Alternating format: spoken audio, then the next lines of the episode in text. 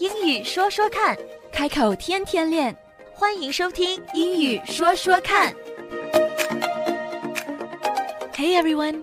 In our last session, we addressed the importance of correct pronunciation so that when we speak, others are able to understand. 在上一期的节目里，我们讲到了正确发音的重要性，因为只有当我们把一个单词念准了，对方才能够听得懂我们。Correct pronunciation is so important, but that's not all.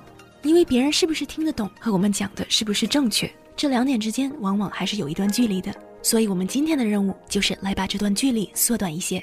Today, we look at another dimension of communications, and I'm so thrilled to have Lillian back with us. She works a lot with people of all backgrounds, dealing with not one language barrier, but many different language barriers. 今天我很高兴又把 Lillian 请回到了我们节目当中。她在 Law School 的校园上常常接触到来自世界各地的朋友， 所以今天把她请到节目中，也是想了解一下她的观点。我给她提的问题就是：当她在和其他族裔的朋友们沟通的时候，有没有过这样的情况？就是虽然听得懂对方想要说什么，可是对方表达的并不正确。So let's hear what she has to say. And I think you'll find it comforting to know that many non native English speakers run into very similar problems when they try to communicate. And so today we look at a very common phrase that's often also a very common mistake.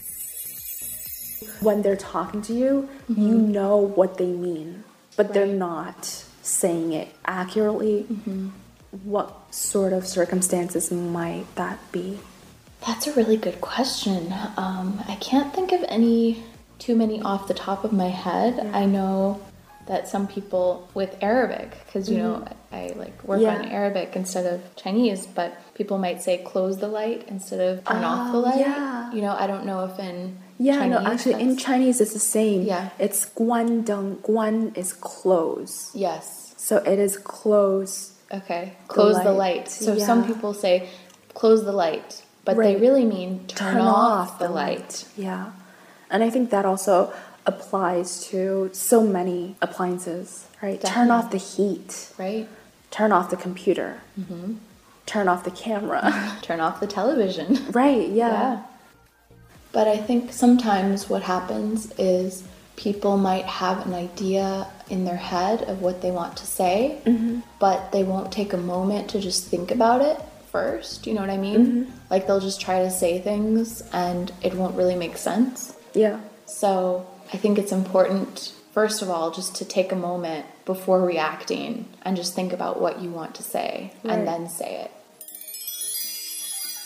All right. So that was just under a minute and a half of dialogue.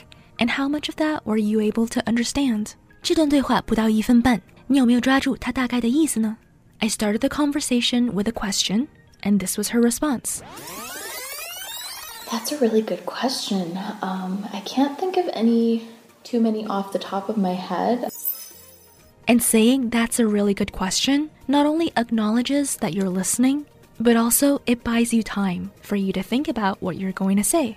Lillian 回答的第一句话就是 "That's a really good question." 这是一个非常好的问题。这样回答不但让对方知道你在注意听，他其实也是在给你更多的时间去想如何回答这个问题。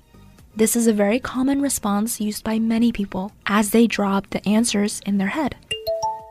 And speaking of head, the next thing she says is, I can't think of any too many off the top of my head. I can't think of any too many off the top of my head. I can't think of too many off the top of my head. The top of my head 用在这句话里，可和我们的头顶一点关系都没有。这句话的意思是我一时半时想不出来。I can't think of any off the top of my head. Off the top of my head，它的意思是马上想到。Off the top of my head，所以 I can't think of any off the top of my head 是我一时半时想不出来。也有人会这样说，Not off the top of my head. Not off the top of my head. Not off the top of my head。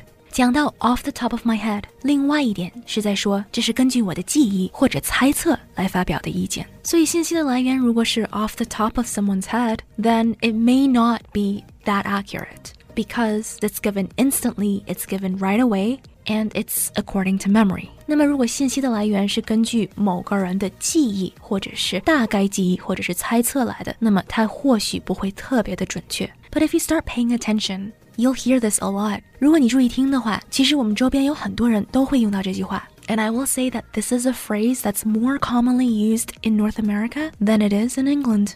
Off the top of my head, or not off the top of my head，这句非常实用的话，在北美用的比在英国要广泛得多。 Off the top of my head 是一个习惯用语，也因为当我们在讨论数据的时候，很多时候这些数据也都是估计出来的。比如说，如果我们在一起散步，走了大概半个钟头，那么我想知道我们大概走了多远，我可以问一句：Just off the top of your head, how far do you think we've walked? Just off the top of your head, how far do you think we've walked? 你猜猜我们已经走了多远了？Just off the top of your head，猜一下，估计一下。So, back to my dialogue with Lillian. She said, I can't think of too many off the top of my head. 我一时半时举不出太多的例子. But then she did give us one. People might say close the light instead of turn off the oh, light. Yeah. You know, I don't know if in yeah, Chinese no, actually in Chinese it's the same. Yeah. It's guan deng. Guan is close. Yes. So it is close. Okay. Close the light. The light. So yeah. some people say close the light but they Right. really mean turn, off, the light. Yeah. So the example Lillian used is a very common phrase. 那么 Lillian 给出的例子是我们在日常生活里用到的频率相当高的这么一句话：把灯关了。Okay, so first, how would you say it? 这句话你会怎么样说？If you said close the lights, which is what Lillian said many others do, then unfortunately, it's wrong. 这样说是不正确的。 把灯关了，正确的说法是 turn off the lights。turn off the lights。开灯就是 turn on the lights。开关灯是 turn on and turn off the lights。那么除了灯以外，还有很多其他的电器也都是用 turn on 和 turn off 来形容开和关。我们举了一系列的例子 Right. Turn off the heat. ：turn off the heat，把暖气关了 Turn off the computer. ；turn off the computer，把电脑关了 Turn off the camera. ；turn off the camera，把相机或者是摄影机关了。言外之意就是停止拍摄。 Turn off the television. right. Yeah. yeah. Turn off the TV，把电视关了。And last but not least, turn off the radio. What other examples can you think of? Leave a comment and let me know. 说说看，开口天天练。That's all for now. 今天的节目就到这儿，我们下期节目再会，Don't forget to practice. 不要忘记练习呀。拜拜。拜拜。